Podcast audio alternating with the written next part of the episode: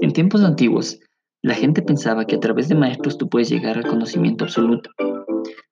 No es tan falso en realidad, pero también debemos recordar que debemos encontrar un verdadero maestro que te enseñe hasta dónde puedes llegar y cómo puedes hacerlo. Uno de los principales pasos que uno tiene que utilizar para poder encontrar un maestro fidedigno es el de reconocer si éste ha vivido o no el camino que estamos eligiendo.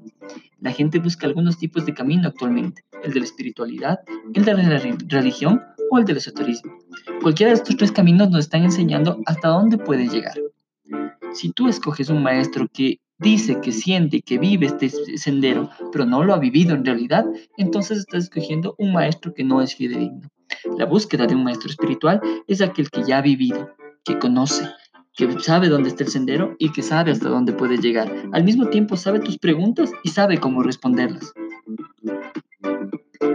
La mayoría de los maestros actuales no sabe cómo responder las preguntas, o la mayoría te cobrará una inmensa cantidad de dinero por enseñarte lo básico, lo que tú ya has aprendido. En las culturas antiguas se dice que había algunos tipos de maestros, el que te iniciaba, el que te enseñaba y el que estaba dentro de tu corazón. Principalmente, el que te inicia es un maestro que ya debe ser autorrealizado en su conocimiento y puede enseñarte muchas cosas. El que te enseña es aquel que te permite llegar hasta el límite máximo de tus objetivos. Pero el maestro más importante es el de tu corazón, el que te permitirá encontrar a aquella persona que te pueda guiar hasta donde tú quieras llegar.